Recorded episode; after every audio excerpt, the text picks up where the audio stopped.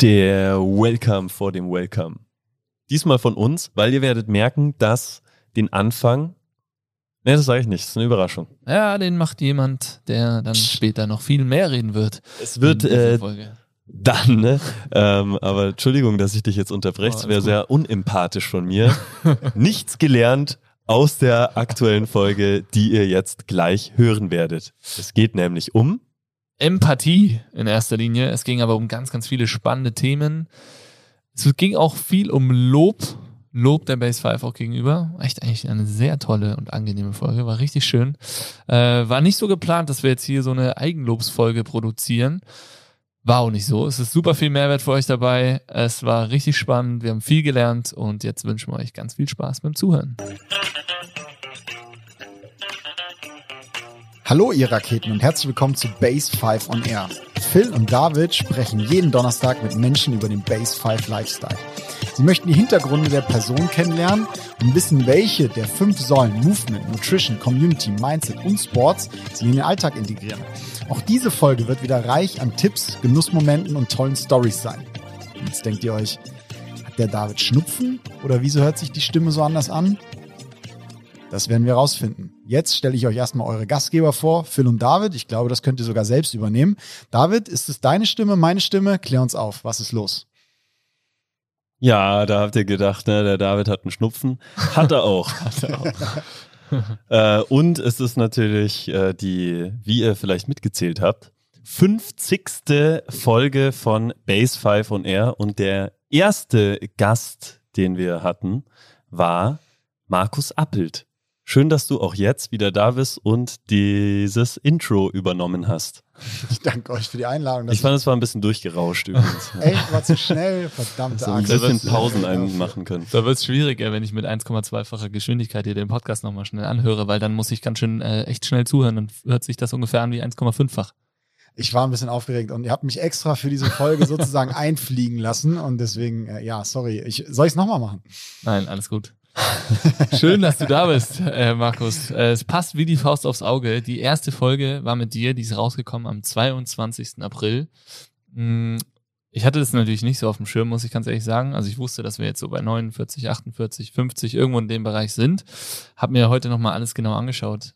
49 Folgen äh, sind hinter uns. Heute die 50. die wir aufnehmen. Am 22. April 2021 ist die erste Folge rausgekommen. Geburtstag der Base ist am 26. April. Also es ist alles ähm, immer sehr um den April bei uns äh, gelegt gewesen. Schon immer. Auch die Neueröffnung nach unserem ersten Umbau. Auch der jetzige Umbau geht so in diese Zeitrechnung rein. Also sehr, sehr schön. Äh, schön, dass du hier heute sitzt. Danke. Und trotzdem ist die Base 5 ja kein Aprilscherz geworden. Nee. Es war echt lustig immer mit euch und viel zu lachen da, aber zum Glück alles auch mit einer gewissen Ernsthaftigkeit. Aber ja, danke, dass ich wieder hier sein darf. Sehr cool. Und Glückwunsch erstmal. Also 50 Folgen, äh, siebenjähriges Jubiläum. Wir hatten ja letztes Mal die Folge Erfolge feiern. Äh, ich glaube, das ist schon echt ein Riesenerfolg. Und erstmal fetten Glückwunsch an euch zwei für diese coolen Podcast-Folgen. Gerade auch für diese unfassbar coolen Gäste. Also auch das spricht ja für euch. Und ich finde, jeder Podcast hat die Gäste, die er verdient. Und da habt ihr echt abgeliefert. Respekt. Vielen Dank. Danke, ja. Macht auch echt äh, einen großen Spaß. Mich würde das äh, Horoskop der Base 5 interessieren, immer um diesen Zeitpunkt rum. Ja. Das wäre jetzt spannend. Das Da so Base steht, 5 Horoskop. es stehen Änderungen an. Das wird was Neues, Großartiges passieren, später Ich wahrscheinlich. bin kein Horoskope-Typ, aber Nee. Meistens passt es immer irgendwie sowieso zum Tag. So Du wir wirst heute einen Menschen treffen. Gut, hier ist richtig viel Energie drin. Da brauchen wir ja fast nach den Energieraketen gar nicht fragen. Markus, wie schaut's bei dir aus? Wie voll ist die Rakete? Oh, eine gute Acht. Eine richtig gute Acht. Also ähm, ich komme gerade aus Bozen, richtig cooles Seminar gehabt auf jeden Fall. Und vor allen Dingen, ey, die Sonne brennt seit Tagen und gibt einfach Energie. Ich glaube, ich habe gerade schon aus Spaß gefragt, ob wir morgen ins Schwimmbad gehen. Also für Ende März ist es definitiv zu warm, aber trotzdem ist es irgendwie schön. Wie sieht es bei euch aus, David? ähm, bei mir ist es eine 7. Geistig bin ich, habe ich gerade so einen kleinen Brain Fork irgendwie. ähm, und aber körperlich fühle ich mich gut, auch wenn der äh, Schnupfen immer noch meine Nase malträtiert. Ein hartnäckiger Schnupfen. Ja. Phil, bei dir? Ähm, ich würde mir auch eine gute Acht geben. Waren schon ein paar Energiespender heute dabei, aber ähm, Dazu gleich mehr. Wie äh, schaut es bei deinen Energiespendern aus? Hast du dir heute schon was gegönnt, Markus? Ja, ich hatte ein cooles Meeting gerade mit euch. Das macht äh, mega viel Spaß, weil der Input äh, extrem wertvoll ist, auch für euch. Das ist dann natürlich immer auch zukunftsweisend und das hat richtig Bock gemacht. Ansonsten eine schmerzhafte Physio-Session bei der Miri heute gehabt. Also ich äh, gönne natürlich auch äh, immer mir eure Kompetenz auch in allen Bereichen, die ich auch mittlerweile dank meines fortgeschrittenen Alters mehr als nötig habe. Und aber irgendwo war es trotzdem Energiespender und hat vor allen Dingen echt gut getan und äh, deswegen äh, komme ich zu dieser acht und werde mir ansonsten natürlich heute Abend noch ein wunderbares Abendessen bei dir gönnen, wie ich ja heute erfahren habe. Äh, du Tisch dick auf, setze ich jetzt einfach mal voraus. und das wird definitiv hoffentlich ein Energiespender noch werden. Kein Druck, kein Druck. Doch, ähm, doch. ja, es gibt äh, Lachssteak, frisch gekauft. Stark. Köstlich. Stark. Ja, jetzt bin ich schon bei der neuen. Ja, schön, David, wie schaut es bei dir mit den Energiespendern? Äh, ich glaube, heute waren es tatsächlich die Sessions, die ich gegeben habe, nach längerem Ausfall, Corona-bedingt. Ähm, hat so richtig Bock gemacht, mal wieder so ein bisschen rumzuschreien und Leute zu motivieren und äh, an ihre Höchstleistungen zu bringen. Sehr gut, obwohl das Speckbrötchen in der Sonne auch sehr energiespendend aussah. Oh ja, stimmt. Danke, dass du mich erinnerst. Ja, ich hatte ein Schinkenbrötchen mittags in der Sonne vor der Base. Stark. Das war lecker. Lecker. Sehr schön. Ja, du? wenn ihr nicht fragt, ja, dann äh, beantworte ich. Und du? Sorry, und du? Ich Boah, dachte, ich du übernimmst die Moderatorenrolle, Markus, deswegen habe ich nicht Wir gefragt. Wir haben gesagt, mach das Intro, für den Rest bist du nicht geschaffen, hast du gesagt. Ja. Und selbst das war ein Fehler. Lieber äh, Phil, Partner und äh, Co-Host, wie hast du heute dein Energielevel befeuert. Boah, ich habe ja schon gesagt, äh, ich hatte den ein oder anderen Energiespender. Das Meeting zum Beispiel war sehr, sehr spannend. Es ging um die verschiedenen äh, Personas bei uns in der Base. Ähm, wir sind noch lange nicht durch. Es gibt einfach so viele und es ist wahnsinnig spannend, sich darüber zu unterhalten und ähm, vor allem sich im Team darüber auszutauschen und dann mit äh, Fragen von dir so ein bisschen malträtiert zu werden, die dann auch nochmal zu schärferem Nachdenken anregen. Dann habe ich heute Morgen mit 5am gestartet, war im letzten Monat nicht immer mein Energiespender. Ich habe es manchmal auch, hat es mich auch ganz schön fertig gemacht, was mein, äh, mein Schlaf anging oder mein Schlafentzug. Heute war es Hammer, 20 Minuten bewegt. Dann Zoom-Meeting beendet und dann dachte ich, Alter, jetzt habe ich eh schon leicht angeschwitzt, dann habe ich gleich noch weitergemacht, eine halbe Stunde, das war richtig nice. Ähm, und dann vor unserem Meeting kam eine richtig nice E-Mail bei uns an und dies, ähm, wenn man die so liest, ich lese die jetzt einfach mal vor, habe ich mir mhm. gedacht, und zwar äh, von einem Base 5 Family Member, ähm, Shoutout äh, Romana Wechner, vielen, vielen Dank für diese tolle Mail. Liebes Base 5 Team, vorab möchte ich euch sagen, dass der Beitritt zur Base 5 die beste sportliche Entscheidung meines Lebens war. Da ich, und das finde ich einen richtig krassen Satz, wahrscheinlich wie viele von uns einen stressigen Alltag haben, schätze ich sehr die hohe zeitliche Flexibilität an euren Kursangeboten, auch wenn ich vor dem Kurs oft sehr müde bin, schafft es jede, jeder Trainer, äh, Trainerin, mich wieder voll zu motivieren.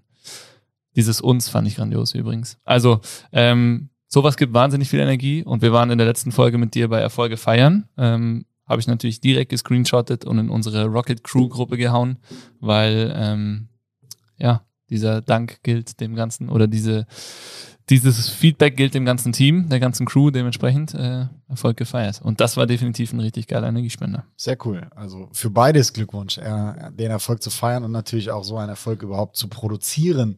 Das ist natürlich schon echt richtig cool. Kompliment an die ganze Crew. Ja, danke.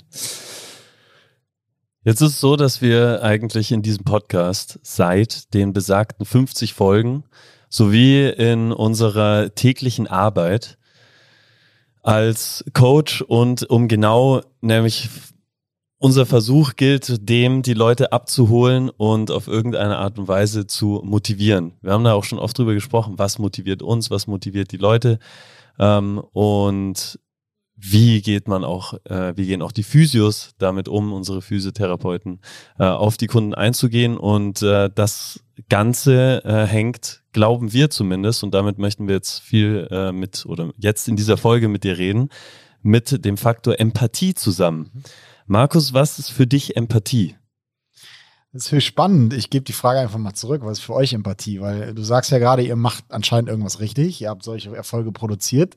Und jetzt bin ich einfach mal so frech und schmeiße es einfach zurück. Was ist denn für euch? Und äh, warum macht es euch denn so erfolgreich? Warum funktioniert es? Warum kriegt ihr genau solche Mails?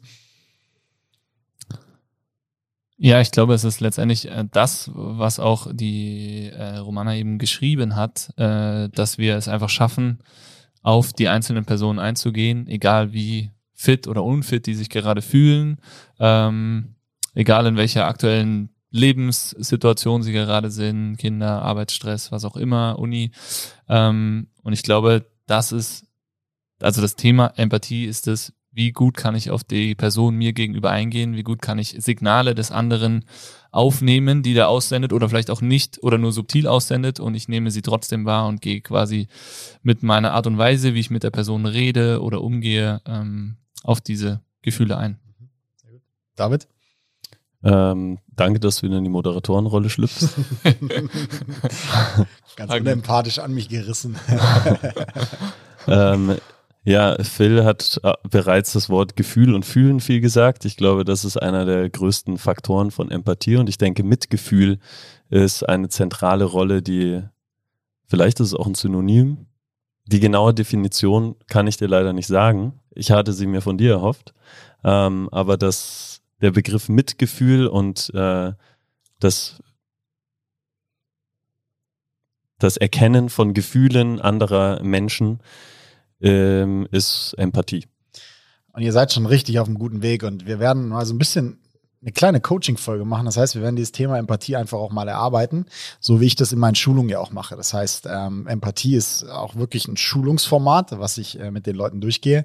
Und genau über diese Fragen werden wir das natürlich gestalten. Und die nächste Frage an euch ist, was glaubt ihr denn, was sind denn die empathischsten Firmen und Unternehmen auf diesem Planeten? Du meinst in welcher Branche oder welche, welche Firma? Welche Firmen sind die mit Abstand empathischsten auf diesem Planeten? Vielleicht ist es Gesundheitsbranche. Mhm.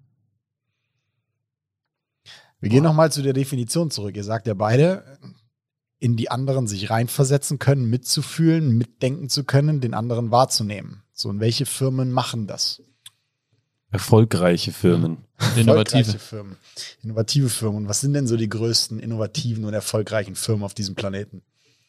Ich denke, damit zielst du so auf Apple, Tesla, Google, Amazon.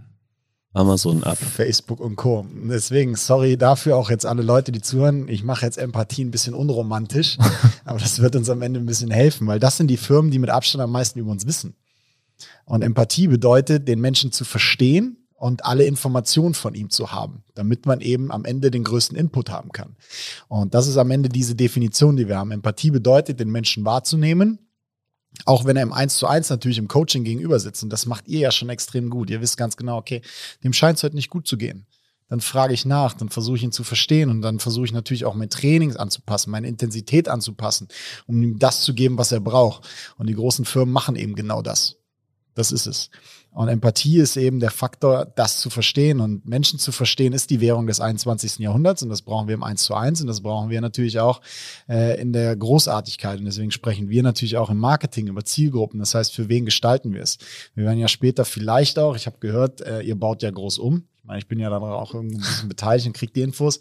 Und auch das werden wir natürlich anpassen äh, zu den Leuten, wie sie es brauchen und wie wir hoffentlich auch den größten Trainingserfolg generieren können. Geil, bin äh, richtig on fire für die Folge hier. Das heißt aber äh, ganz kurz, ich möchte nochmal nachhaken. Ähm, Empathie äh, ist dann quasi eine, ähm, ein Tool, um, also so wie du das jetzt definiert hast, um die Bedürfnisse der Menschen zu kennen mhm. und äh, denen dann aber ein Produkt anzubieten, was, was ähm, Geld bringt. Also wenn man jetzt auch, mal rein auf einer zwischenmenschlichen Ebene ja. geht, ohne da ein, ähm, ein äh, gewinnbringend mhm. zu denken, mhm. ähm, dann setzt es ja, oder für mich ist es so, dass äh, auch das, das Wohl des anderen eine zentrale Rolle in Empathie spielt. Definitiv. Und jetzt machen wir es äh, wieder ein bisschen romantischer. Das heißt, für mich ist Empathie natürlich auch irgendwo eine Lebenseinstellung auf der einen Seite. Und die Frage ist, was definierst du als Erfolg? Und wenn du jetzt sagst, zum Beispiel, Alana kommt nach Hause und ihr geht's nicht gut und du möchtest jetzt, dass es besser geht, dann musst du ja auch ein paar Faktoren wissen, wie du das erreichen kannst. Und dann ist natürlich ihren schönen Abend zu gestalten, dass sie am Ende sagt, danke Schatz, das hat mir richtig gut getan, ist dann natürlich ein Riesenerfolg. Das heißt, die Wirkung, die du auf andere Menschen hast, um ihnen entweder zu helfen, um ihnen vielleicht auch ein Produkt zu verkaufen, ähm, was ihnen gut tun kann. Das ist ja das, wo wir mit Gesundheit ja auch eintreten, ihr vor allen Dingen, weil es einfach hilft. Und dann ist es natürlich extrem spannend. Und wenn wir es nicht schaffen, zum Beispiel jemandem zu sagen und zu zeigen, was die Base kann, dass sie sein Leben verbessern wird, dass sie sein Leben positiv beeinflussen wird, dass so eine Mail dann kommt, wie sie jetzt kam. Das ist alles auch der Empathie geschuldet, weil wir vielleicht eine falsche Werbeanzeige geschaltet haben, weil wir vielleicht gesagt haben, ey, du musst dich hier anmelden, das ist der geilste Laden der Stadt und hier sind nur coole Leute. Das hat einfach dann nicht connected, das hat sie einfach nicht abgeholt da, wo sie ist, weil sie sich denkt so, okay, ich habe Rücken, ich brauche nicht coole Leute, sondern ich brauche Kompetenz, die mir einfach weiterhilft. Und darauf basiert das alles. Und deswegen ist Empathie auf der einen Seite pure Romantik, weil es einfach schön ist für die anderen Menschen, Menschen wahrzunehmen, ihre Bedürfnisse wahrzunehmen. Du hast also gesagt, die Emotionen wahrzunehmen. Empathie bedeutet aber auf der anderen Seite auch nicht immer, dass ich nett sein muss. Das heißt, ich kann auch empathisch jemandem begegnen, der zum Beispiel extrem sauer ist, der stinksauer ist, der wütend ist. Dann weiß ich, okay, ich brauche jetzt nicht zu ihm sagen, es tut mir so leid, ich kaufe dir ein paar Blumen, das wird schon wieder, weil das wäre unempathisch, sondern ich muss ihm auf Augenhöhe begegnen, um ihn dann vielleicht abzuholen, um dann eine Lösung zu finden gemeinsam. Und da gibt es ganz, ganz unterschiedliche Beispiele. Und deswegen, es gibt auch riesen Arschlöcher, die sind extrem empathisch. Das ist ja auch das, was wir oftmals wissen, wenn wir zum Beispiel verletzt werden. Von welchen Menschen werden wir am meisten verletzt? Von denen, die am meisten über uns wissen. Die, die uns mit Abstand am besten kennen. Auch scheiße. Das heißt, auch Empathie hat natürlich auch eine gewisse Gefahr. Am Ende ist es wie mit jedem Tool, wie mit jedem Kommunikationstool, mit jeder Einstellung, die du hast. Was ist das, was du daraus machst? Machst du die Welt zu einer besseren oder machst du nur deine eigene Welt zu einer besseren? Also ist empathisch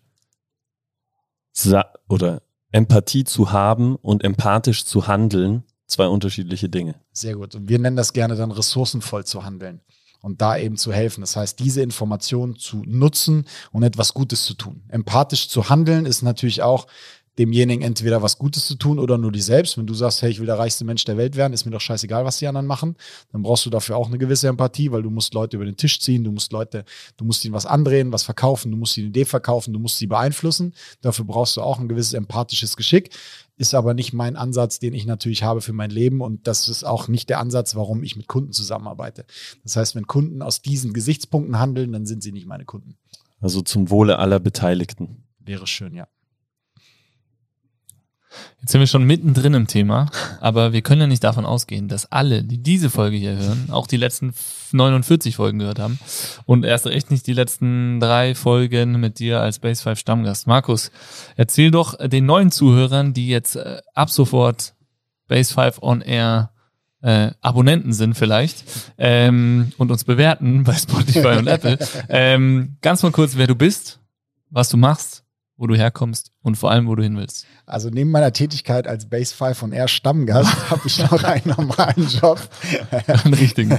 einen richtigen. Das heißt, erstmal bin ich der Markus, äh, wohnhaft im wunderschönen Mainz, äh, sehr, sehr gut befreundet mit dir, Phil, natürlich mittlerweile mit der ganzen Base 5 Crew. Das heißt, auch David darf ich hoffentlich auch Freund nennen. Weiß ich. Ja, gerne. Hallo Freund. Ansonsten äh, bin ich hauptsächlich tätig als Business Trainer. Das heißt, ich gebe Schulung, alles was Rhetorik, Kommunikation, Führung, Empathie angeht. Natürlich auch als Berater im Fitnessbereich unterwegs, arbeite da auch für eine Art Fitnessunternehmensberatung. Und äh, die Base 5 ist unter anderem auch Kunde von mir. Das heißt, ich berate euch, begleite euch in allen Prozessen, in eurer Entwicklung. Und das ist das, womit ich mich tagtäglich aufhalte, womit ich meine kleinen Brötchen verdiene. Wollen wir Freunde sein? Ich dachte, wir sind es schon. David hat mir gerade einen Zettel hergeschoben und da steht drauf, ja, nein, vielleicht. Ich entscheide mich später. Nach der Folge. Wo geht die Reise hin? Wo die Reise hingeht, äh, ich hoffe, sie geht erstmal genauso weiter. Das heißt, ich ähm, bin sehr, sehr zufrieden natürlich mit meinem Kundenstamm. Ich habe richtig coole Kunden, das macht gerade mega Bock.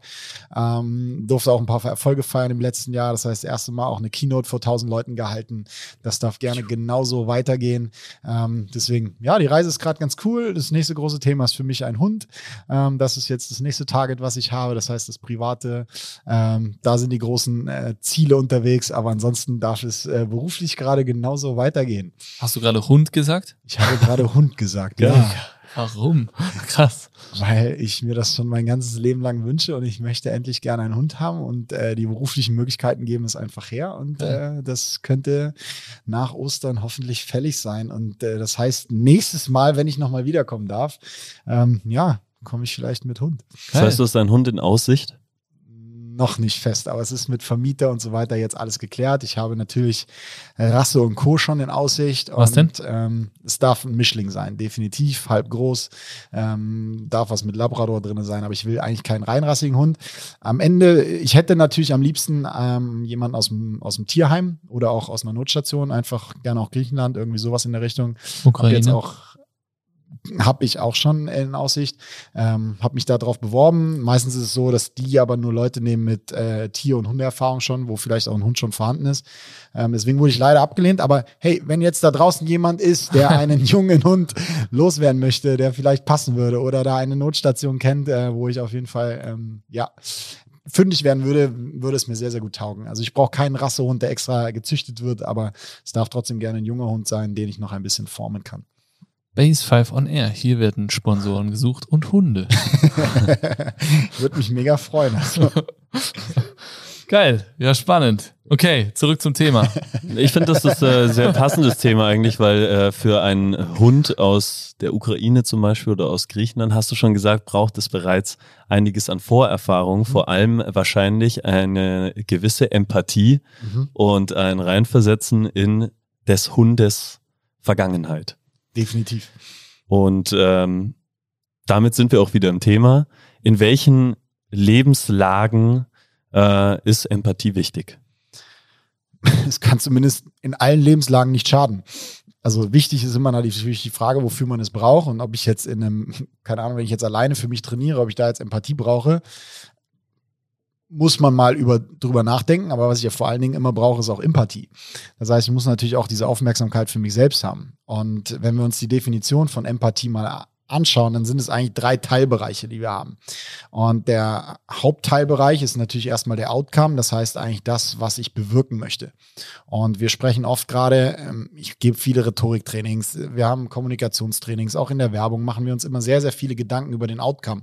Das heißt, wie ich zum Beispiel wen erreichen kann, wie ich zum Beispiel dich dazu bewegen kann, motivierter zu sein, wie ich ähm, den Phil bewegen kann dazu, was ähm, etwas zu investieren oder Kosten reduzieren zu arbeiten. Das heißt, ich möchte ihn ja bewegen.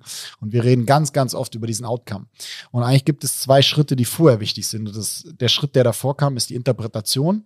Und der Schritt davor ist erstmal die Information. Das heißt, damit ich überhaupt einen gewissen Outcome liefern kann, brauche ich Informationen. Und da am besten so viele wie möglich. Und das ist genauso das, was ich aber auch über mich selber brauche. Ich muss mich selber verstehen. Ich nenne das immer sich Selbstbewusstsein.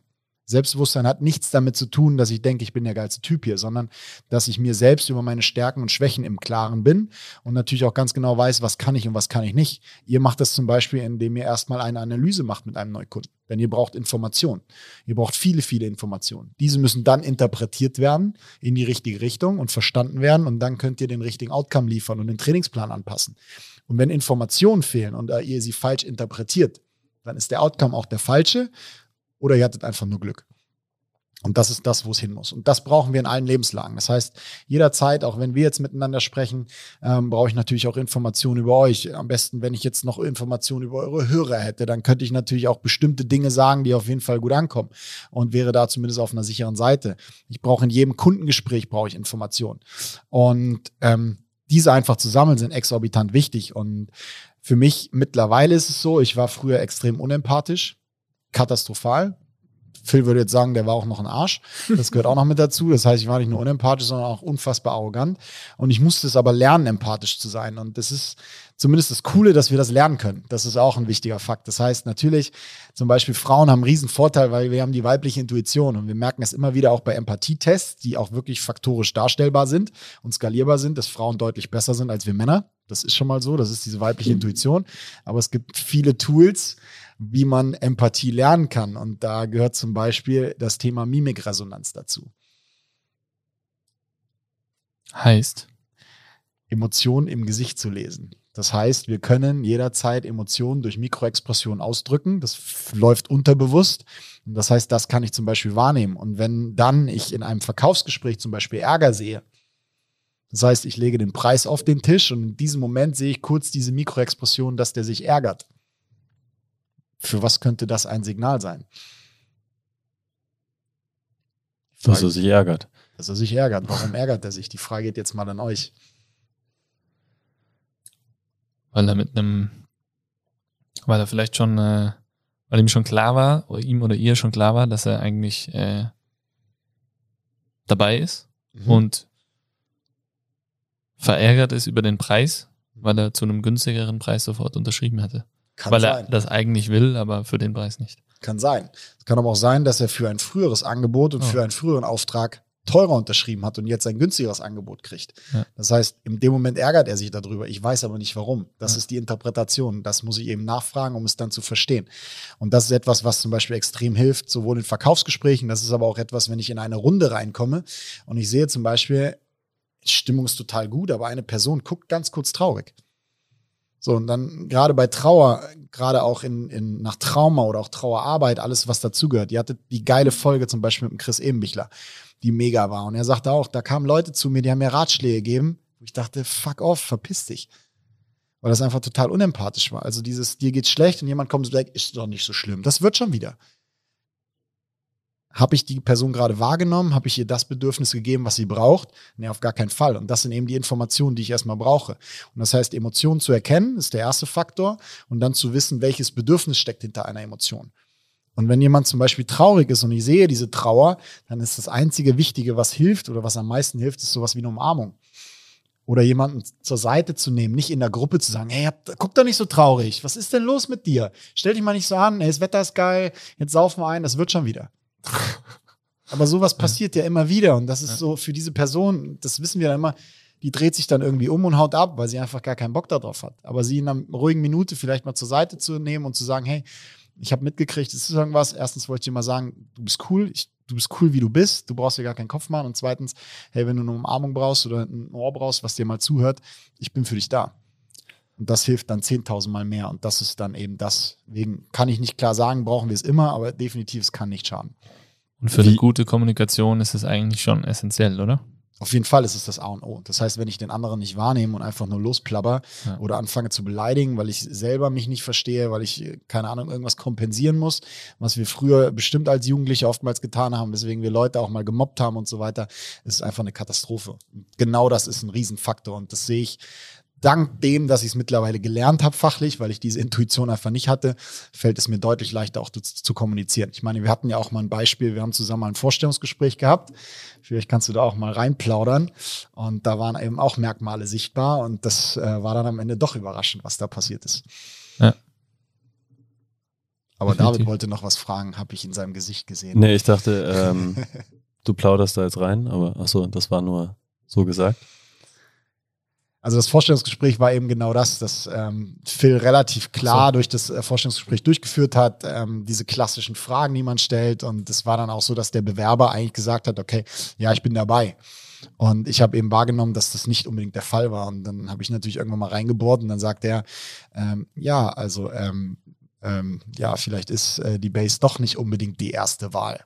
So, und dann wurde es natürlich spannend für uns und äh, uns dann natürlich abzustimmen, weil wir gesagt haben, oder oh, es war relativ klar, dass wir den Bewerber aber haben wollen. Und das heißt, wir mussten äh, ja auch argumentieren. Und das habe ich äh, immer wieder erlebe ich das vor allen Dingen natürlich auch in Vorstellungsgesprächen. Ja, wir hatten das letzte Mal auch, ähm, dass ich das mit einem, mit einem Kunden sozusagen gemacht habe und wir wollten den Jungen auf jeden Fall haben und er war mega selbstbewusst, also wirklich eine Granate, richtig stark und er hat immer wieder Angst gezeigt. Und wofür steht Angst? Wie zeigt man Angst? Wie zeigt man Angst zum Beispiel? Indem man äh, die Augen öffnet, also die Augenbrauen gehen nach oben. Das ist dann auch so ein bisschen, die Augenbrauen sind dann gewellt, wenn man welche hat. Deswegen äh, gut dem Podcast zu sein. Ich habe nämlich keine. Ähm, oder auch die Mundwinkel gehen dann nach außen. Das heißt, man spannt sozusagen auch den Hals an, die Mundwinkel gehen nach außen. Und das ist dann eine Mikroexpression. Und das sieht man wirklich nur so ganz kurz. Das sieht dann so aus. Alle, die jetzt zuhören, werden es leider nicht sehen, aber für euch zwei. So, und das war's schon. Und der hat das innerhalb von zehn Minuten drei, vier Mal gezeigt. Und das ist für mich ein Signal, warum hat der Angst? Ähm, und das muss ich rausfinden, weil es kann natürlich sein, dass er Angst hat, weil er einfach Scheiße erzählt. So, aber für mich hat alles logisch zusammengepasst, was er erzählt hat. Das heißt, die Schritte, die er getan hat, auch das Selbstbewusstsein, was er sonst hatte, hat er einfach an den Tag gelegt, aber er hat immer genau diese Angst gezeigt. Und dann habe ich ihn irgendwann gefragt, ähm, ich merke, sie sind irgendwo, sie sind jetzt nicht ängstlich, aber ich merke, irgendwas hält sie zurück.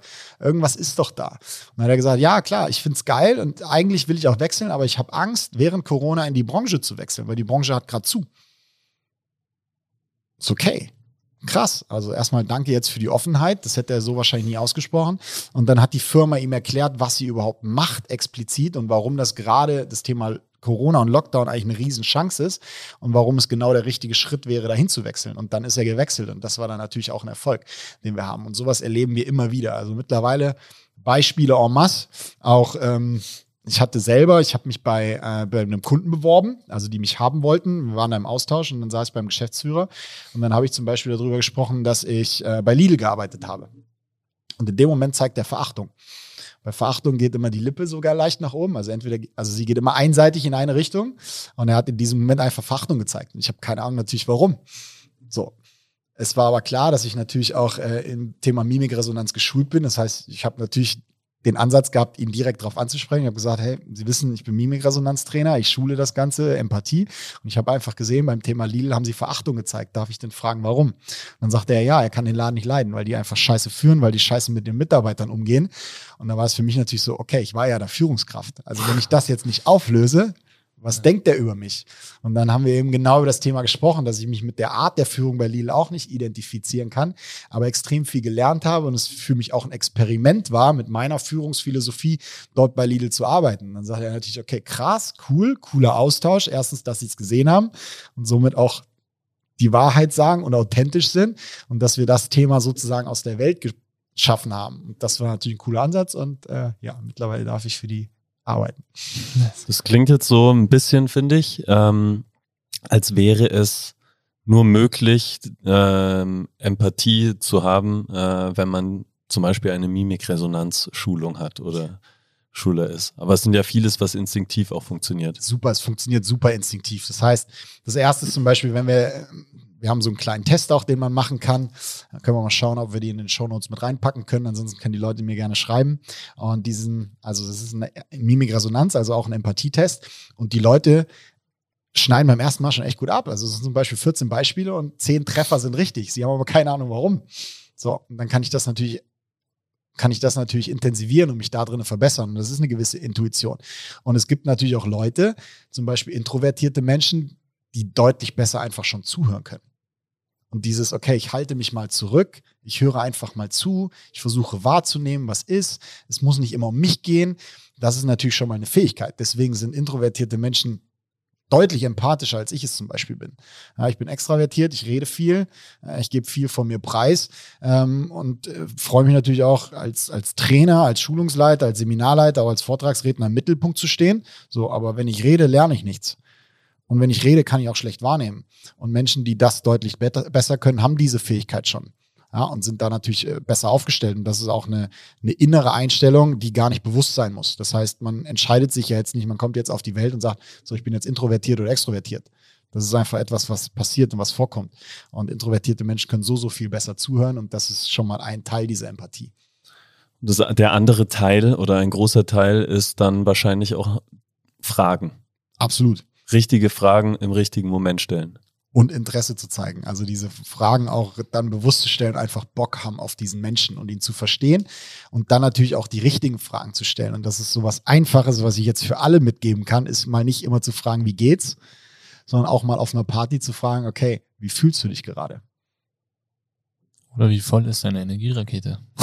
Zum Beispiel. Und warum ist sie so voll und warum ist sie nicht bei sieben oder acht oder was brauchst du denn, dass es eine neun oder eine zehn wird? Und wenn es dann heißt, okay, ich hätte gerne Espresso und dann läuft derjenige sofort los und holt einen Espresso, dann ist das eine Wahrnehmung.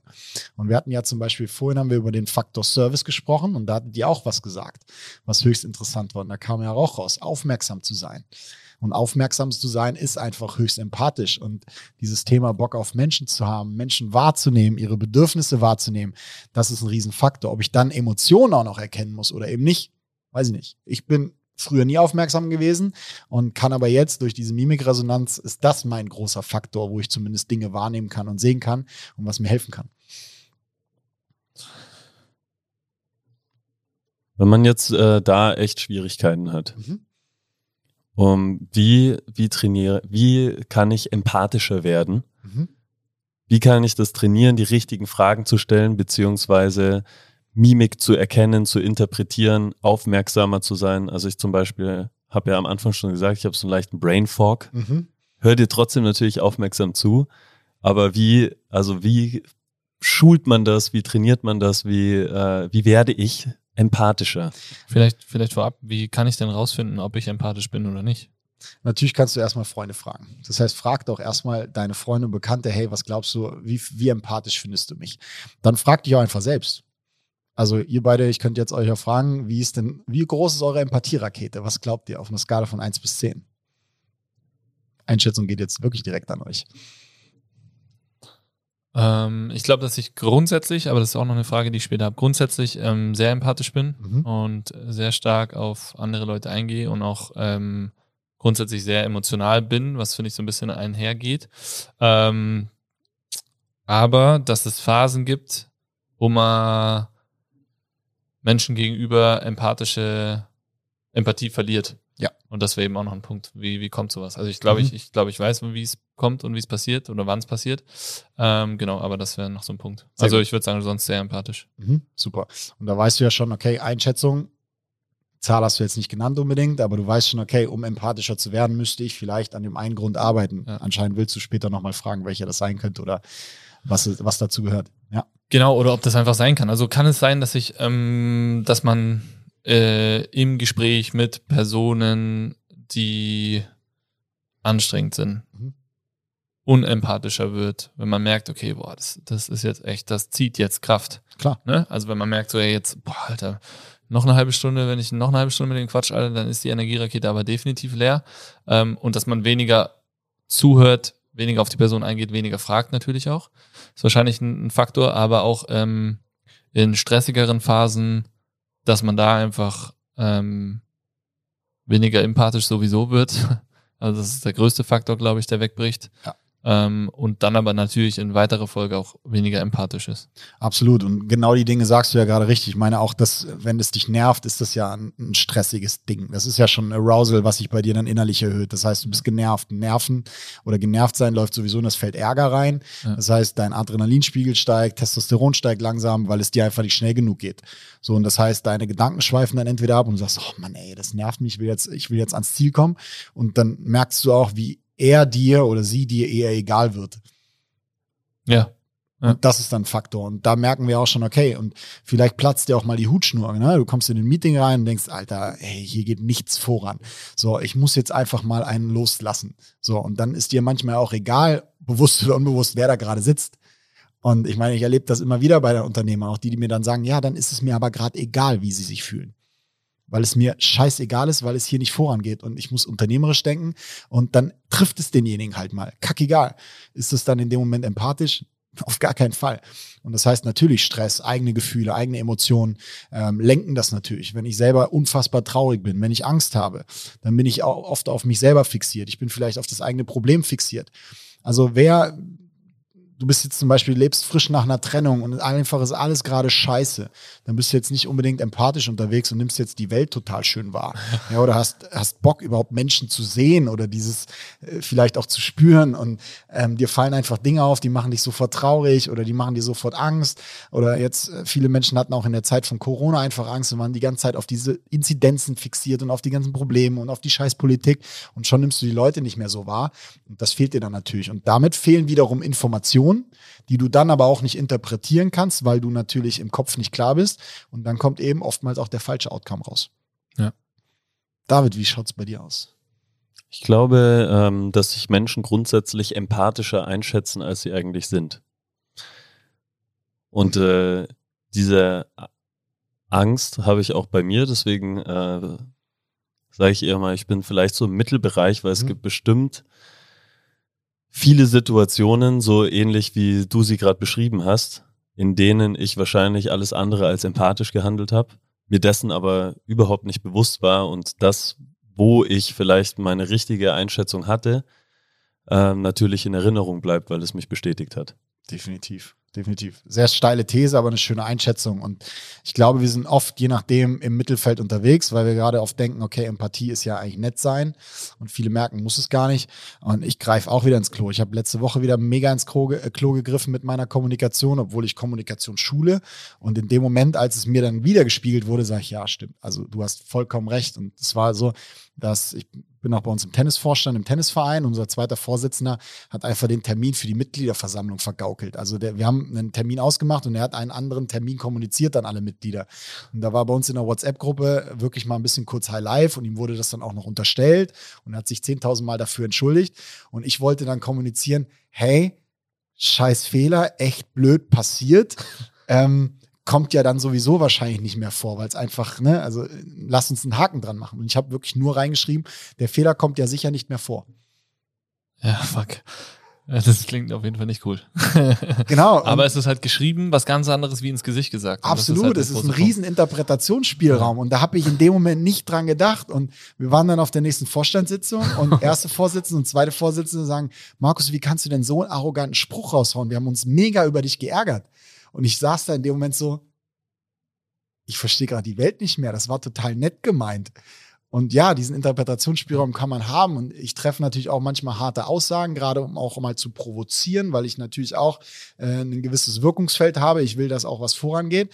Und dann kann man das da rein interpretieren. Und ich musste mich echt dafür entschuldigen. Und weil ich habe da in dem Moment nicht den falschen Ton getroffen, weil das gibt es ja im Schriftlichen in dem Sinne nicht, aber ich habe viel Interpretationsspielraum gegeben, denn ich hätte sein müssen und somit habe ich einfach die Rückmeldung gekriegt, okay, das war alles andere als empathisch, diese Antwort. Weil ich auch selber von mir selber ausgegangen bin, was ich denke, mit meinem Background, ich weiß, schriftliche Kommunikation hat Interpretationsspielraum und habe nicht auf die anderen gehört, habe nicht auf sie geachtet, habe nicht wahrgenommen, wie es hätte ankommen können und somit habe ich es einfach verkackt. Das heißt aber, und das ist ein wichtiger Punkt nochmal, finde ich, ähm, Empathie hat nichts mit Nettigkeit zu tun. Ja. Sondern letztendlich ist es das Thema, wie gehe ich auf Personen ein, wie frage ich nach. Und einfach nur nachfragen ist auch nicht empathisch, sondern wie gehe ich mit den Antworten um, welche Fragen stelle ich, sind das einfach Floskeln oder sind das wirklich Fragen, die mich interessieren, die mich zu der Person oder zu den Gefühlen der Person voranbringen. Das ist letztendlich Empathie. Korrekt und das auch dann richtig einzuordnen. Das Ja. heißt, das richtig zu interpretieren. Das heißt, was steckt dahinter? Ja. Ich meine, wir haben immer wieder, wir sind im engen Austausch und dann sagt ein Mitarbeiter das und du denkst dir, was, was hat der denn für ein Problem? Und dann, wir hatten ja letztes Mal einen Austausch, wo ich dachte, ey, die Antwort ist doch mega von ihm, die ist doch total geil. Also, ne, da ist Energie drin, das ist doch genau das, was du brauchst, was du gesucht hast. Aber für dich war es erstmal perplex und das ist ja auch immer die Frage, wie interpretiere ich es? Wie steckt die Person dahinter? Welche Erfahrungen haben wir selber gemacht? Ist es ein Klischee? Ist es ein Vorurteil oder steckt da viel Wahrheit drin? Je nachdem. Interpretationsspielraum ist natürlich da. Umso mehr Informationen ich habe, umso weniger kann ich falsch interpretieren. Aber diese müssen wir uns eben ziehen, die müssen wir auch in uns selber entdecken, wir müssen es wahrnehmen und natürlich auch mit einem gewissen Wissen. Also dieses Thema, okay, wenn ich jetzt eine Emotion erkennen würde, wie zum Beispiel Ärger oder Verachtung, und ich kenne das Bedürfnis dahinter aber nicht, dann interpretiere ich natürlich viel Falsches rein. Oder ich Ja. habe nicht den Mut nachzufragen, was dahinter steckt. Das ist auch wieder der Punkt, ich muss nachfragen, gell? wenn ich irgendwas reininterpretiere, ähm, was vielleicht nicht stimmt, dass ich halt dann wirklich, gut, na gut, das ist wieder so ein bisschen die Frage, äh, ich gehe ja lange davon aus, dass, es, dass meine Wahrnehmung die richtige ist, dann frage ich auch nicht nach. Korrekt. Und das Aber- ist, wie oft, ich sage mal, wenn Leute sich aufregen, dann frage ich ihn, hast du denn gefragt, wie er es meint? So. Und dann so, nee, warum? Ist doch klar, wie er es meint. Ich so, ey, du hast gerade eine WhatsApp gekriegt, du hast gar keine Ahnung, wie er es meint. Ja, oder er hat es einfach so gesagt und du weißt es trotzdem nicht und du regst dich total drüber auf. Frag doch, wie er es gemeint hat. Und dann klärt sich schon so unfassbar viel auf. Und da eben Bock drauf zu haben, ähm, das ist das, was im Endeffekt ausmacht. Aber diese Interpretationsspielräume, die haben wir und das ist echt bitter zum Teil.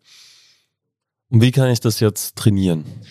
Also, was du natürlich auf jeden Fall machen kannst, ist zu sagen, okay, wenn du jetzt zum Beispiel in einem 1 zu 1 Gespräch bist, dir erstmal vorzunehmen, was du erreichen möchtest. Bei mir war es zum Beispiel so, ich konnte Leuten früher unfassbar schlecht in die Augen gucken. Und dann hieß immer, Max, du bist arrogant oder du hast kein Interesse an den Menschen, du bist zu kühl. Das heißt, in einem Gespräch, was habe ich gemacht? Ich habe mir zwei Augen auf den Zettel gemalt. Ganz einfach. Wenn du sagst, okay, ich möchte mir zuhören, dann schreib dir da ganz klein irgendwo zuhören hin oder schreib dir Pause hin oder nimm dich zurück, je nachdem. Das heißt, das kannst du natürlich schon mal machen. Dann, was ich immer super gerne mache, ist auch mit bestimmten Mottowochen zu arbeiten. Das heißt, ich nehme mein Handy und ich trage mir da Mottowochen ein. Und dann kannst du dir zum Beispiel eintragen mal, ich mache mir eine Interessenwoche oder Bock auf Menschen haben Woche oder eine Zuhören Woche, je nachdem. Und dann siehst du, verdammte Axt, wäre vielleicht auch was für eure Challenge, die ihr habt.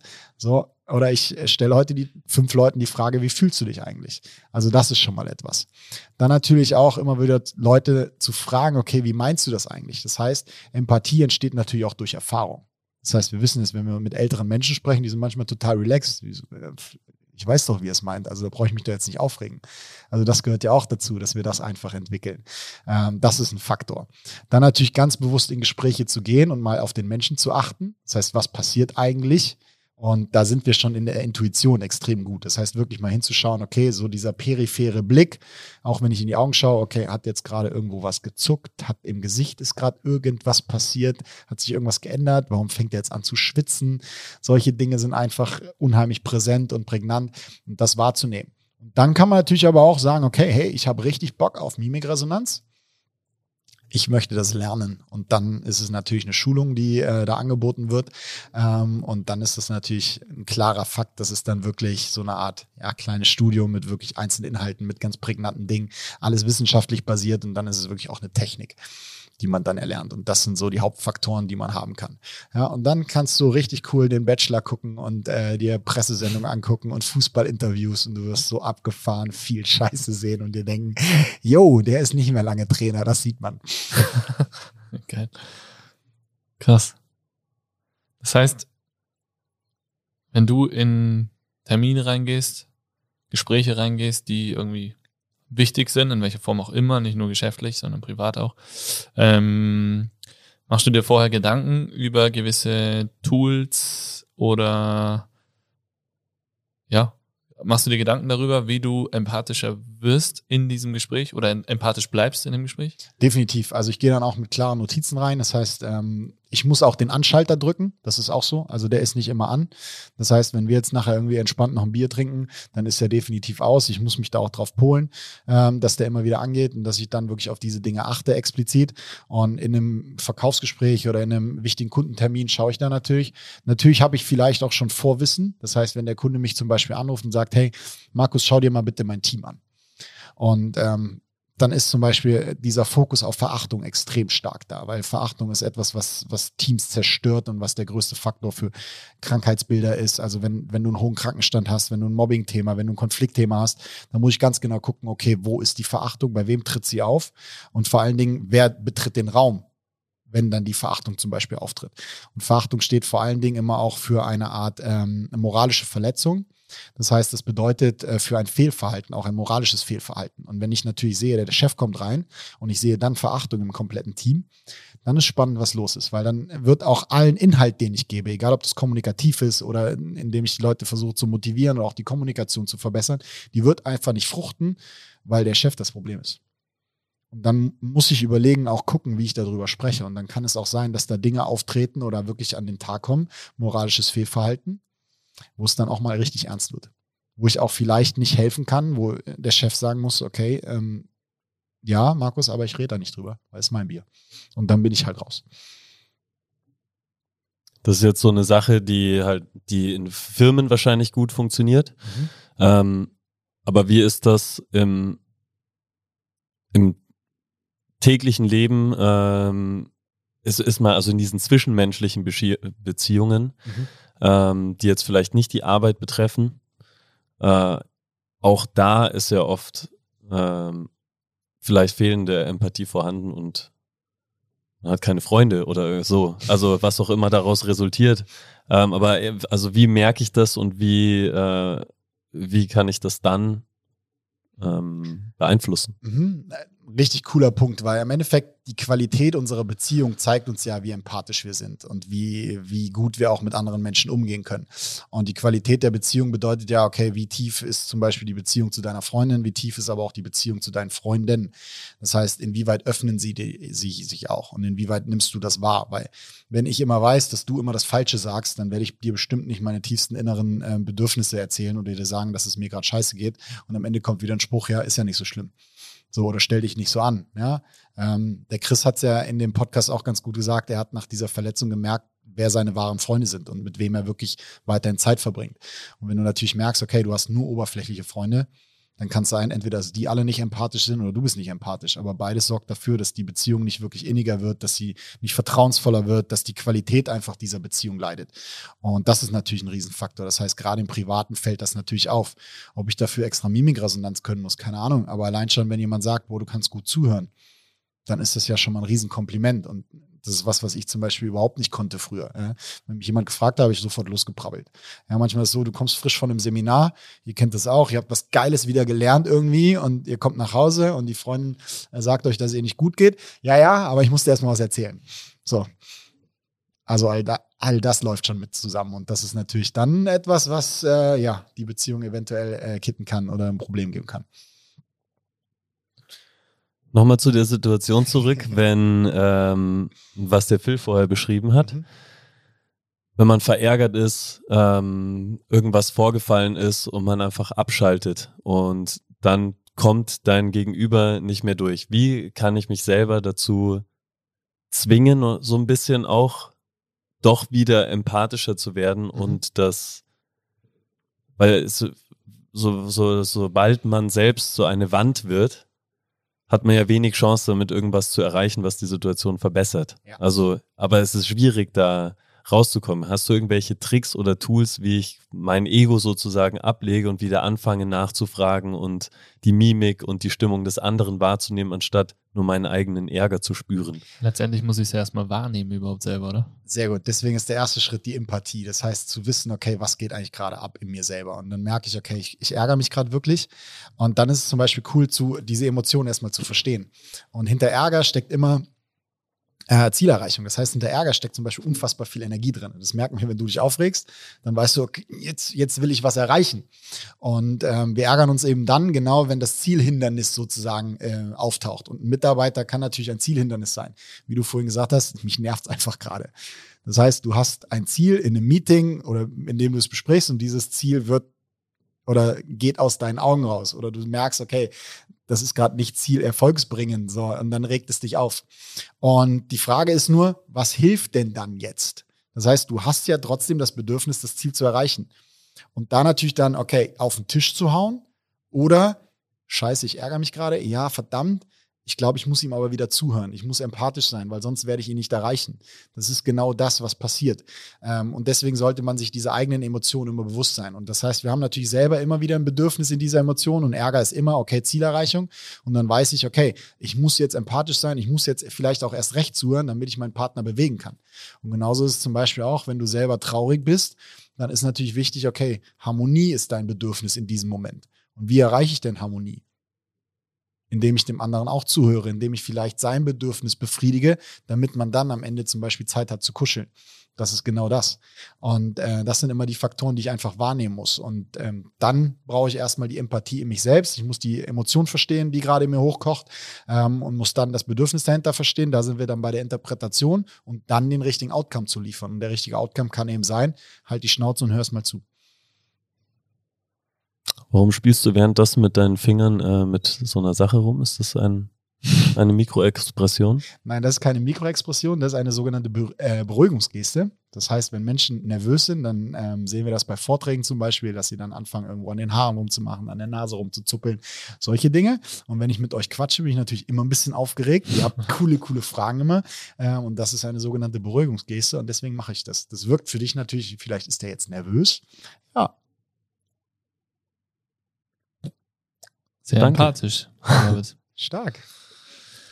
Geil. Ist aber äh, schon, also wie war das für, für dich nach dieser Mimikresonanz? Hast du dann auf einmal nur noch Mikroexpressionen gesehen und konntest dich gar nicht mehr auf den Inhalt konzentrieren, oder? Es ist super viel Übungssache, aber genau das ist zum Teil passiert. Das heißt, wenn du denkst, okay, ich muss jetzt die ganze Zeit Mimik lesen, dann vergisst du auch zuzuhören. Auch das ist definitiv ein Faktor. Das heißt, du musst es erstmal lernen, du musst es ganz viel üben und dann nimmst du das entsprechend auch wahr. Das ist auch so dieses periphere Sehen. Das heißt, wenn ich dir jetzt in die Augen schaue und dann du machst gerade an deinem rechten Bein zum Beispiel rum. So, dann muss ich mir das natürlich auch anschauen, aber trotzdem schaue ich dir dabei in die Augen. Und trotzdem muss ich dir noch zuhören können. Also das ist dann alles Übungssache. Und die ersten Male denkst du, fuck, ich sehe hier nichts, weil wir machen dann viele, viele Videotrainings natürlich auch und denkst hier, nee, da war gerade nichts. Und dann sagt der Seminarleiter, doch, schau noch mal genau hin. Und dann machst du es in Zeitlupe und dann im Standbild und denkst du, krass, das ist ja die pure Panik in seinem Gesicht. Warum habe ich das nicht gesehen? Und äh, ja, das ist Übungssache.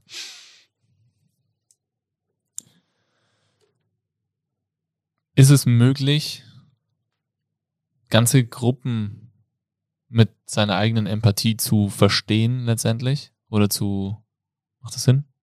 Also eine ganze Gruppe quasi so empathisch zu sein, dass man nicht nur die Person gegenüber aufnimmt, sondern eine ganze Gruppe?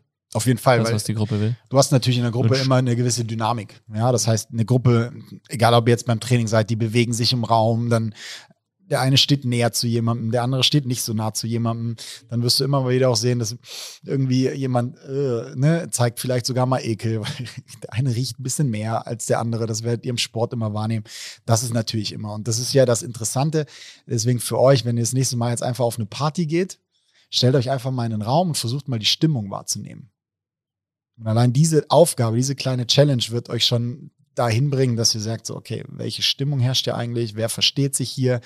Das heißt, auch in einen Café sich zu setzen und mal zu gucken, okay, wie zwei agieren die miteinander? Ich mag immer die Frage, sich zu stellen, verstehen die sich gerade oder verstehen die sich gerade nicht? Allein das ist immer schon. Oder dann natürlich auch zu gucken, okay, haben die das erste oder haben die das dritte oder haben die das vierte Date? Und wenn es das erste Date ist, werden die noch ein zweites haben. Und da auf Signale zu achten, das ist schon extrem spannend. Flirt-Signale ist sowieso richtig cool. Krass.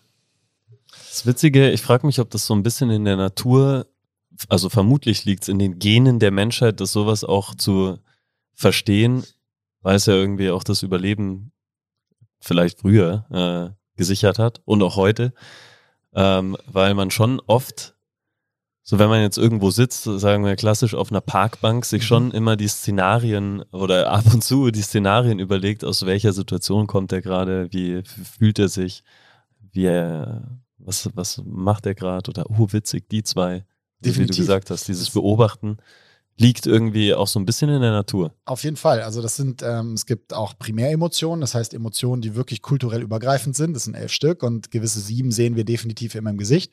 Und ich habe einen Kollegen, der ist bei der Bundespolizei und der schult das deutschlandweit, weil darum geht es, Attentäter zu erkennen. Das heißt, einen gewissen stechenden Blick, so nennt sich das dann. Das ist, wenn wirklich ähm, die Augenfalte in der Mitte der Augenbrauen, wenn das zusammengezogen ist, wenn das untere Augenlid sich anspannt und vielleicht auch noch in den Backen ein bisschen Action ist. Das heißt zu sagen, also dass wirklich der Mund ist angespannt. Und dieser stechende Blick, wenn ich den in einer Flughafenschlange sehe oder in einer Menschenmenge, dann kann das sein, natürlich mit den Vorinformationen, dass vielleicht hier irgendwo was passieren könnte. Die haben das natürlich alles abgefangen und dann schauen die nach diesen genau diesen Ausdrücken und das kann dann lebensrettend sein und dafür brauchen wir das auch. Deswegen schauen die bei der Grenzkontrolle immer nur so rein, aber machen nichts. Gucken einfach nur. Oftmals gucken die einfach nur. Und das ist für mich zum Beispiel auch ein Indiz. Wenn jemand zum Beispiel mit so einem Fokus und so einem stechenden Blick zum Elfmeterpunkt geht, dann weiß ich, okay, das ist gut. Ist besser, wie wenn der mit purer Freude dahin läuft. Pure Freude brauchen wir zum Beispiel für Kreativität, da brauchen wir positive Emotionen, aber ich brauche keinen Elfmeterschützen, der kreativ ist. Sondern der muss das Ding einfach in den Winkel nageln und zwar mit Fokus. Cool, jetzt haben wir Empathie schon sehr intensiv besprochen. Wir haben ja die Base, wir haben es vorhin kurz gesagt, eingangs äh, siebenjähriges Jubiläum in Kürze. Wir haben einen fetten Umbau vor uns. Wir haben den, das ist mittlerweile der zweite Umbau, den wir vor uns haben. Und auch diese Umbauten und dieses siebenjährige Jubiläum haben wir nur vor uns, weil wir empathisch handeln, würde ich sagen, weil wir verstehen, was unsere Family braucht, zu welcher Situation, zu welcher Zeit braucht. Und ich glaube, das ist schon was, was uns äh, auszeichnet. Ich weiß, dass es was ist, was uns auszeichnet. Ähm, Da ist ja wahnsinnig viel passiert. Du hast ja den Base, den, das Base-Leben auch von Anfang an mitbekommen. Seit mittlerweile, ja, also Tipps haben wir schon immer wieder von dir bekommen. Jetzt arbeiten wir intensiv die ganzen letzten anderthalb, zwei Jahre oder sowas äh, gemeinsam. Und es ist wahnsinnig wertvoll, sowohl für uns drei, Krieg, Tami und mich, als auch für die gesamte Crew und somit auch am Ende dann für die ganze Family. Also, wow, Wahnsinn. Und ähm, ja, mich würde mal interessieren, wieso für dich die letzten, ja, wieso, wie du so unseren Verlauf beobachtest. Vielleicht auch im, im Zuge der Zusammenarbeit, der intensiveren der Verlauf ist mega spannend, weil es hat natürlich viele Facetten. Das heißt, egal ob es jetzt, sagen wir, egal ob es jetzt monetär ist am Ende finanziell, aber vor allen Dingen auch eure Entwicklung. Das heißt, durch die Bank weg, egal ob es jetzt persönlich ganz deine ist, äh, Tammy Kri, auch in der Geschäftsführung, äh, David jetzt auch Wahnsinn, wie dieser Podcast gewachsen ist. Ich weiß noch, in der ersten Folge, wer noch mal reinhören möchte, da hatten wir auch mal ein kurzes Zeitfenster, wo kurz Sprachlosigkeit im Raum war oder nicht wusste, wie geht's weiter. Mittlerweile, du machst das so cool, ich höre mir die so gerne an. Das sind alles Entwicklungspunkte. Und es war natürlich, ne, wir hatten also wir kennen uns ja aus der Heimat, Phil, und urplötzlich warst du auch im Fitnesssegment unterwegs und dann habe ich, ich glaube ich, mal angeschrieben und gesagt, was machst du da eigentlich? Und fand das richtig cool. Und dann ist irgendwann einfach die Base entstanden. Und ähm, ja, die höchst empathisch auf jeden Fall, vor allen Dingen, weil euch der Faktor Community natürlich wichtig ist. Und Community bedeutet ja, dass es den anderen gut geht, dass die Menschen sich wohlfühlen, dass die Menschen sich in der Gruppe wohlfühlen. Ihr seid eine Base 5 Family. Also wie empathischer kann es denn sein, wenn eine Geschäftsbeziehung besteht, die ja eigentlich besteht zwischen euch als Geschäftsführung und äh, Mitarbeitern und zu euren Kunden und trotzdem seid ihr eine Familie. Also empathischer geht es ja gar nicht. Und das ist einfach richtig cool zu sehen. Deswegen äh, Glückwunsch und nochmal größten Respekt. Und die Entwicklung ist natürlich einfach der Hammer. Egal, ob es jetzt ähm, war, dass dann das erste Mal die Base vergrößert wurde. Das heißt, auch der Raum unten mit dazugenommen wurde. Was extrem spannend ist, ist auch die Professionalität, die ihr mittlerweile erreicht habt. Das heißt, früher war es ja nur die Gruppenkurse und gefühlt war einfach nur Vollgas. Und jetzt ist da natürlich ein höchst trainingswissenschaftlicher Aspekt mit hinten dran. Dann kam die Physio mit dazu, das Thema Personal Training. Jetzt sprechen wir über Trainingstherapie und natürlich auch in so Highlights gemündet wie jetzt Alex Kilde macht bei euch einfach eine Reha und äh, räumt dann bei Olympia ab und ihr habt dafür einen riesen Anteil dran. Und selbst ich stehe dann in Mainz vorm Fernseher und feiere den Kilde, ich feiere die Base und freue mich einfach für euch so mega, weil ich ganz genau weiß, okay, daraus werden wieder Dinge resultieren. Und jetzt kommt wieder ein Umbau und äh, der ist nicht klein, sondern der ist groß. Das ist ein riesen Gamechanger, der ähm, dazukommen wird. Genauso auch das Online-Training, was unfassbar gut ist. Also an alle Zuhörer, ich kann das nur sagen, das ist im deutschsprachigen Raum das beste Online-Training überhaupt. Trotzdem ärgere ich mich deswegen, dass es nur so wenige machen. Also wir sprechen immer wieder über die Vermarktung und da versuche ich den Jungs und Mädels auch ein bisschen in den Arsch zu treten, weil das ist mir einfach zu wenig, weil das Produkt einfach so unfassbar geil. Es gibt kein besseres Online-Training im deutschsprachigen Raum und ähm, ich ärgere mich zu Tode, wenn ich dann, dann nur sehe, dass acht oder zwölf Leute drin sind. Das muss einfach viel weiter in die Welt rausgetragen werden. Ähm, und da arbeiten wir dran. Und das ist das, äh, wo das Ende der Fahnenstange noch lange nicht erreicht ist. Ähm, genau, das ist das, was ich jetzt mal so in Kurzfassung zurückgeben kann. Ich könnte jetzt noch wahrscheinlich 18 Stunden darüber philosophieren und mir den Mund fusselig reden, weil es einfach eine geile Story ist und ich bin unglaublich dankbar, dass ich äh, ein kleiner Teil davon sein darf. Phil, ja. wie fühlst du dich als Geschäftsführer, wenn du sowas hörst? Kann sagen, 18 Stunden kannst du gerne weitermachen. Es hört sich, fühlt sich gut an, äh, tut auch gut. Also ähm, ist genauso ein Energiespender wie das Lob. Da braucht man nicht, das braucht man nicht äh, unter den Teppich kehren. Ist genauso ein Energiespender wie das Lob, was äh, von unserer Family kommt, äh, wenn immer mal E-Mails kommen, die sich dafür bedanken.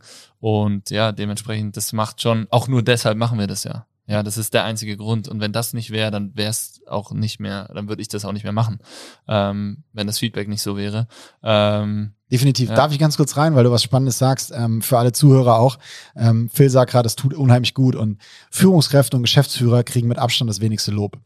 Und die haben dieses Bedürfnis auch sowieso Aufmerksamkeit und auch Anerkennung. Und deswegen an alle da draußen, lobt mal wieder euren Chef oder eure Chefin. Okay. ja, also natürlich, ne, das ist ähm, klar, das, das tut schon definitiv gut.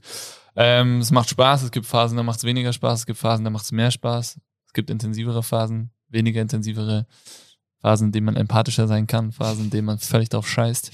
Ähm, und ähm, ja, so, so äh, geht es da dahin. Und ähm, ja, wie du sagst, dass man die Entwicklung bei uns sieht, ich finde, ähm, uns bringt es wahnsinnig viel dass wir uns einfach sehr, sehr viel über solche Themen unterhalten. Jetzt also mit dir speziell, aber auch hier im Podcast, was hier so die letzten 50 Folgen an, an Input gekommen ist, an Ideen und auch an Tipps, die wir hinaus in die Welt getragen haben, die haben ja wir uns genauso zu Herzen genommen. Und äh, ja, das macht, das macht schon Spaß auf jeden Fall. Genau. David, wie siehst du's? Seit wann bist du dabei? Äh, boah, da erwischt mich auf dem kalten Fuß seit vier Jahren. Nicht, dass wir jetzt auch noch ein Jubiläum haben. Das wäre es natürlich jetzt. Um ehrlich zu sein, Ich ich, weiß habe, äh, ähm, weiß nicht genau in welcher Jahreszeit und Der ich glaube, Umbau- es war so äh, Sommer. Der Umbau war, lief, ne? War der Umbau schon Umbau war fertig? fertig. Ja, dann sind es wahrscheinlich vier Jahre. Ja. Vier Jahre. Wie ist für dich? Was ist in den vier Jahren äh, vor allen Dingen auch bei dir passiert und in der Base? Alter, der David kennt uns ja schon lange. Der war ja auf dem allerersten Outdoor Circuit Flyer vor zehn Jahren. Krass. Krass. Geil, Gibt's Alter. den Im, noch? Im Basketballtrikot von Lila-Gelb war's. Wer war das? Netz oder sowas. Ähm, Cleveland. Cleveland. Okay, gibt's dieses Bild? Äh, Weinrotes Cleveland, da schaue ich, äh, es war ein unfassbar guter Kamerawinkel, weil da schaue ich mehr Maschine aus als jetzt. Okay, können wir das Wobei bitte ich jetzt als Podcast-Titelbild nehmen? Ich will nicht meins haben, sondern ich will genau das. Das organisieren wir auf jeden Fall. ja, Cleveland Rocks nennen wir die Folge. Irgendwie sowas in der Richtung. Nee, wie, wie war der Satz gerade? Ich war breiter, als ich es jetzt bin. Nein, ich sag, der Kamerawinkel war so. Aber nicht körperlich. Oh, ja, oh. Okay, das also da war meine erste. Veränderung äh, das Wegkommen von äh, Drogen. oh. Nein. Ähm, also wie gesagt, ich glaube, der Kamerawinkel hat ganz gut gepasst, weil ich kenne andere Bilder aus der Zeit, die sahen anders aus.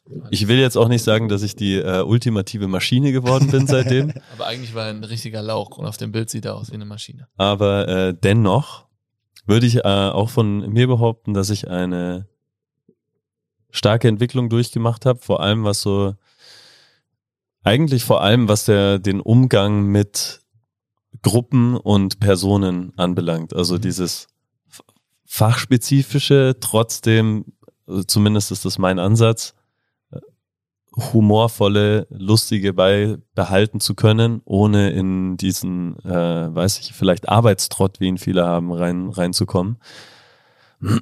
Was Und- genau hat sich denn da explizit geändert? Weil vielleicht können die Zuhörer sich dann auch den ein, ein oder anderen expliziten Tipp daraus ziehen.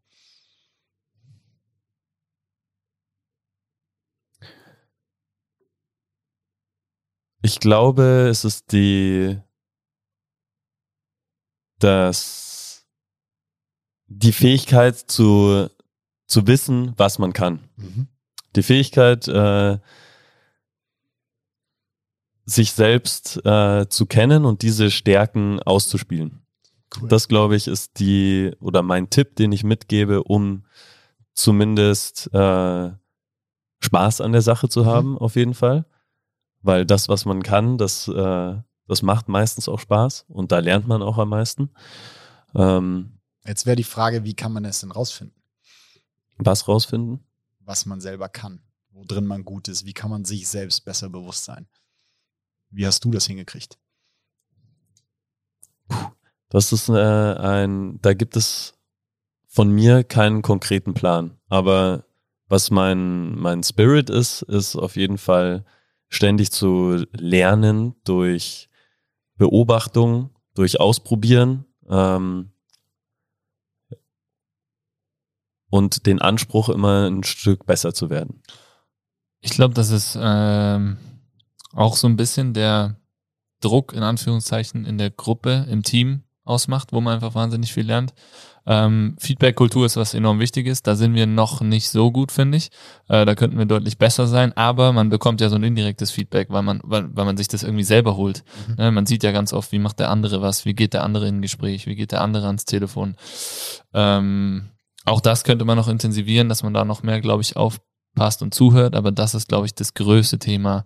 Lernen durch Zuhören und Lernen durch Sehen. Und vor allen Dingen, wir wissen immer, Kompetenz entsteht durch Wissen und Erfahrung. Und das, was du gemacht hast, ist vor allen Dingen Erfahrung. Erfahrung mit Menschen, du hast die Dinge ausprobiert. Ähm, du, gerade du, David, du probierst ja auch immer wieder viele neue Dinge aus. Du, Phil, machst sowieso diese unternehmerischen Erfahrungen und weißt, was funktioniert, was funktioniert nicht. Aber bei dir ist es letztes Jahr DJing angefangen. Jetzt bist du in einen Contest, Freeride-Contest mitgefahren. Du verrückter Typ, ey.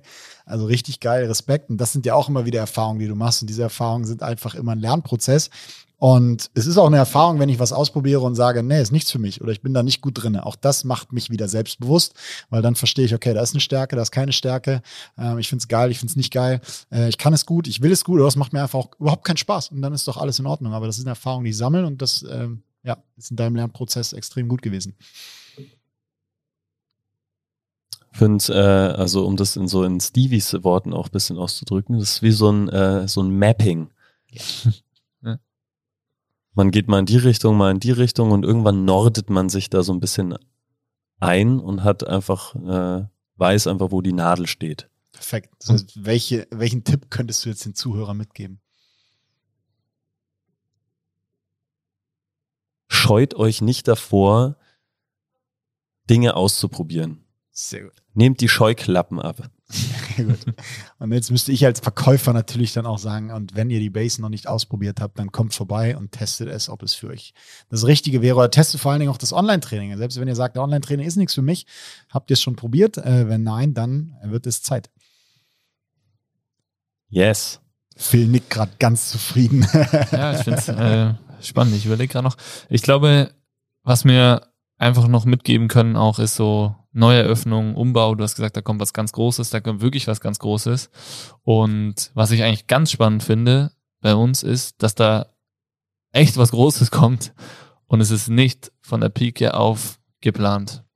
Und das ist auch so ein wichtiger Aspekt, den wir in den letzten sieben Jahren, der auch Erfolgsgarant dafür ist, dass wir nicht gesagt haben, das eine ist unser Ziel und da gehen wir jetzt hin, wenn wir das haben, dann schauen wir nach dem nächsten, sondern dass wir ähm, natürlich immer eine Vision vor uns hatten, aber nicht dieses eine klare Ziel und dass wir immer nach rechts und nach links geschaut haben, geguckt haben, empathisch, was braucht unsere, was macht Sinn in der aktuellen Zeit, was macht Sinn für unsere Kunden, was macht Sinn für neue Kunden und uns daran ausgerichtet haben und auch weiterentwickelt haben. Und auch genau so gehen wir jetzt an diese Neueröffnung ran. Das heißt, der Rohbau ist fertig und wir sind jetzt intensiv dabei äh, zu überlegen, welchen Boden gibt es, wo kommt was an Gewichten hin, welches Equipment macht einen Sinn, ähm, was finden wir nicht nur cool, sondern was macht auch Sinn, was finden wir cool, aber macht keinen Sinn.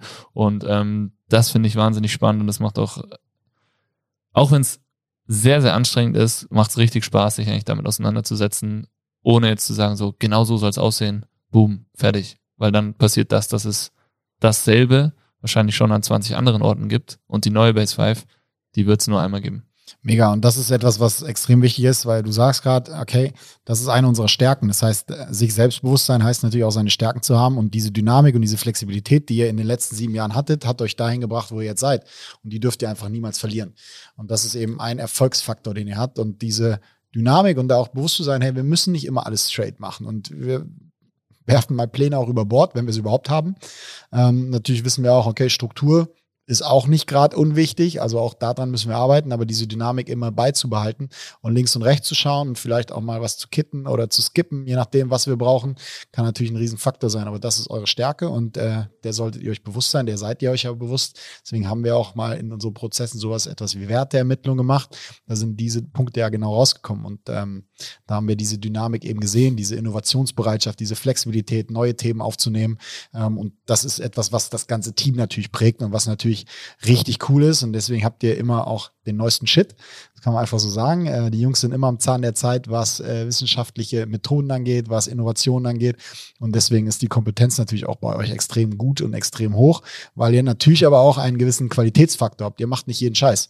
Ihr probiert viel aus, aber wenn es nicht ist und wenn es nicht für euch passt, dann macht ihr es auch nicht, sondern eben immer genau das, was für den Kunden das Beste ist. Und das ist ein geiles Erfolgskonzept. Und das ist auch einer der Gründe davon, warum wir gerne von dir, liebe Zuhörerinnen und Zuhörer, beziehungsweise euch wäre jetzt die konkrete Anrede. ähm, Ach, scheiße, sollte das so eine direkte Anrede werden. ich dachte jetzt schon, es kriegt ein Kompliment. Kommt noch. Ja, du kriegst noch ein Kompliment, Markus. Nein, nein, alles gut.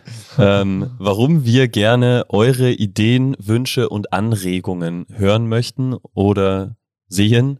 Und deswegen dürft ihr uns gerne eure Ideen schreiben und die können bezüglich des Umbaus ähm, Podcast-Gäste oder einfach sonstige Ideen sein, die wir an podcast at base5.at lesen, beantworten werden und gerne aufnehmen und diskutieren und vielleicht die Scheuklappen abnehmen und äh, mal einen Schritt in vielleicht eine ungewöhnliche Idee wagen. Aber auch eine gewöhnliche Idee.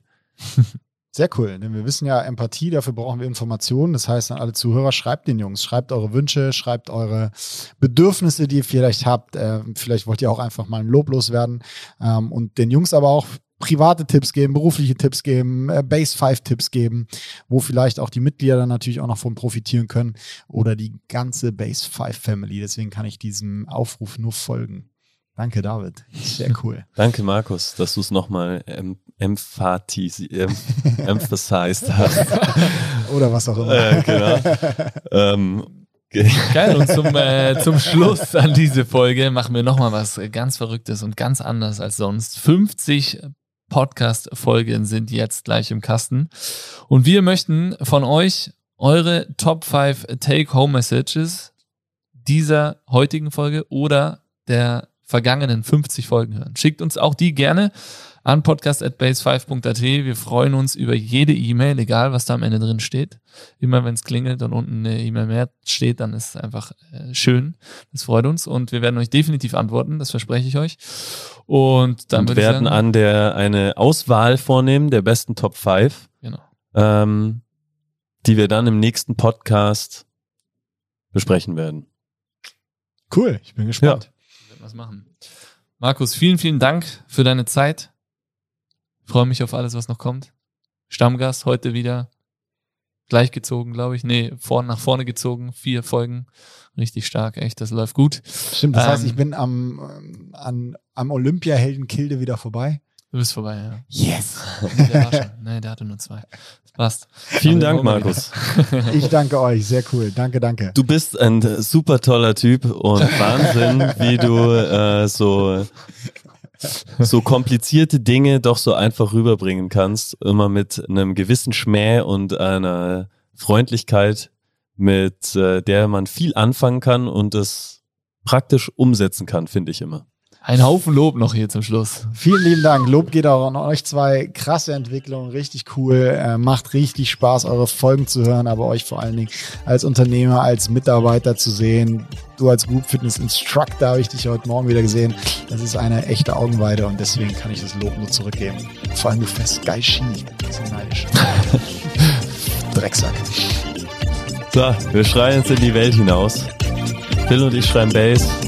Ihr und du, Markus, schreit Five, Fäuste fliegen in die Luft. 3, 2, 1. Bang! Five! Dieser Podcast wird produziert von Stokesix.com.